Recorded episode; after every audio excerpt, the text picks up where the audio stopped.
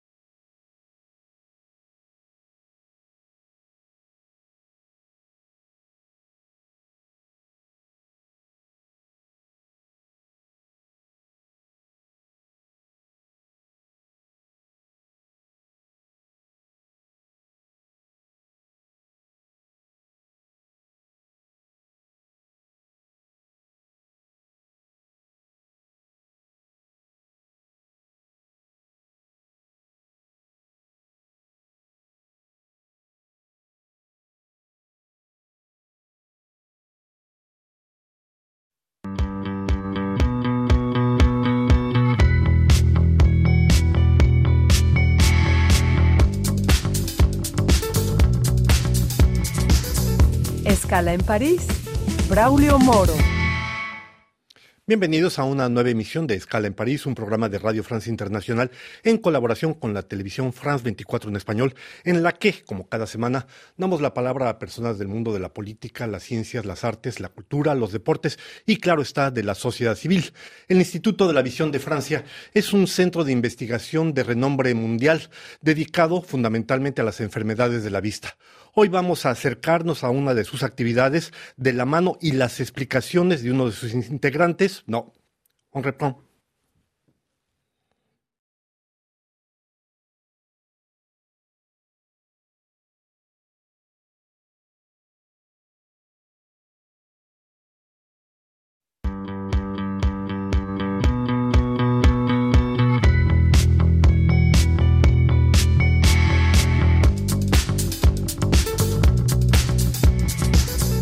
Escala en París, Braulio Moro.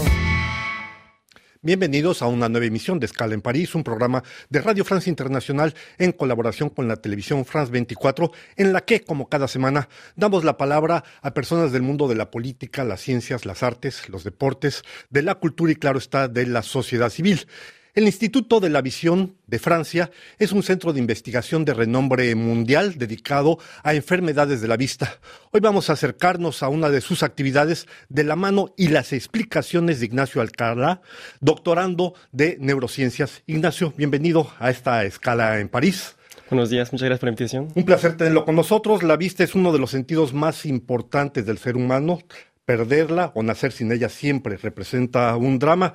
Asimismo, comprender cómo funciona eso es uno de los elementos más complicados, si se puede decir, del funcionamiento del propio ser humano. Usted precisamente trabaja en uno de esos mecanismos, en una de esas nuevas técnicas que permiten a las personas que han perdido la vista o han nacido sin ella tratar de recuperarla y esto se llama ni más ni menos que sonogenética.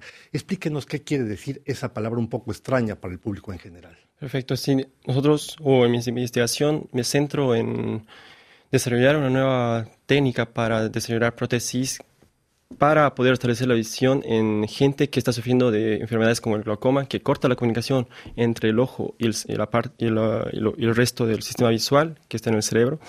Y la sonogenética. La sonogenética se centra en poder activar las neuronas con ultrasonidos y para eso necesitamos sensibilizar las neuronas con ultrasonidos. Es decir, y en el Instituto de la Visión, ¿cómo lo hacemos? Usamos eh, herramientas de, de, modificación genética para que las neuronas que nos interesan estudiar puedan volverse eh, sensibles a, los ultrasonidos. Muy bien. Eh, las investigaciones que ustedes están realizando, tiene que quedar claro para nuestro público, son de carácter experimental. Eso es muy importante que se tengan en cuenta. Y se centran, usted lo decía, en cómo, dijéramos, reactivar la corteza visual cuando se ha roto el contacto entre las neuronas del cerebro y las neuronas del ojo. ¿Esto es correcto? Exactamente. Más que reactivar es como tratar de encontrar una forma de transmitir directamente lo que queremos hacer ver al paciente directamente en el cerebro y ya no pasando por el ojo, porque el ojo lo que hace es como recibir toda la información visual que tiene enfrente de, sí mismo el paciente y enviarlo en cierto, en cierto código al cerebro para que sea procesado. Es una cosa por demás apasionante, pero yo imagino que este tipo de experiencia ha nacido de una serie de reflexiones, de intercambios a nivel internacional, no es algo nuevo, que explíquenos cómo nació esta, este tipo de, de experiencia que están, de experimento que están ustedes realizando. El Instituto de la Visión siempre fue como una cuna para desarrollar nuevas técnicas para establecer la visión eh, en pacientes que son en edad. Por ejemplo, fue la cuna de, eh, para las prótesis que usan implantes retinianos o, por ejemplo, para una técnica que se llama autogenética. Y visto que la sonogenética comenzó a... El, el término de sonogenética fue creado en los años 2015 y ya en los años 2016-2017 en mi laboratorio como destinaron una parte del equipo para justamente desarrollar, y ver si la sonogenética puede ser potencialmente usada para establecer la visión en pacientes ciegos.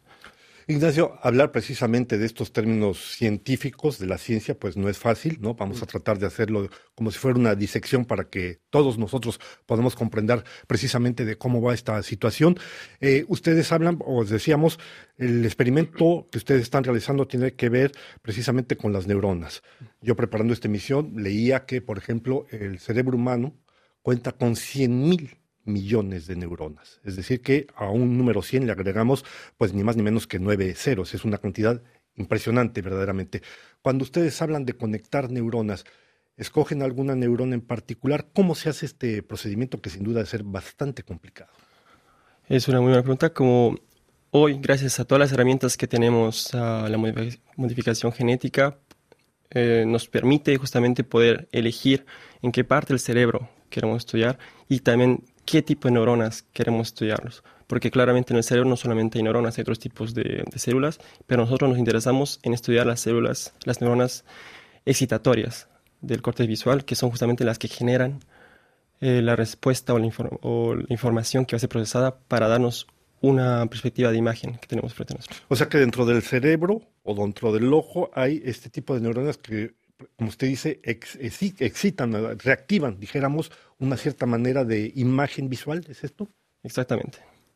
Ahora bien, Ignacio, hay un segundo elemento que dentro del experimento que ustedes están realizando llamó mi atención, un término también bastante complicado, que son los canales mecanosensibles. Mecano, yo me acordaba de los juegos de niño cuando era uno pequeño, los mecanos, pero esto de mecano sensible, ¿qué quiere decir?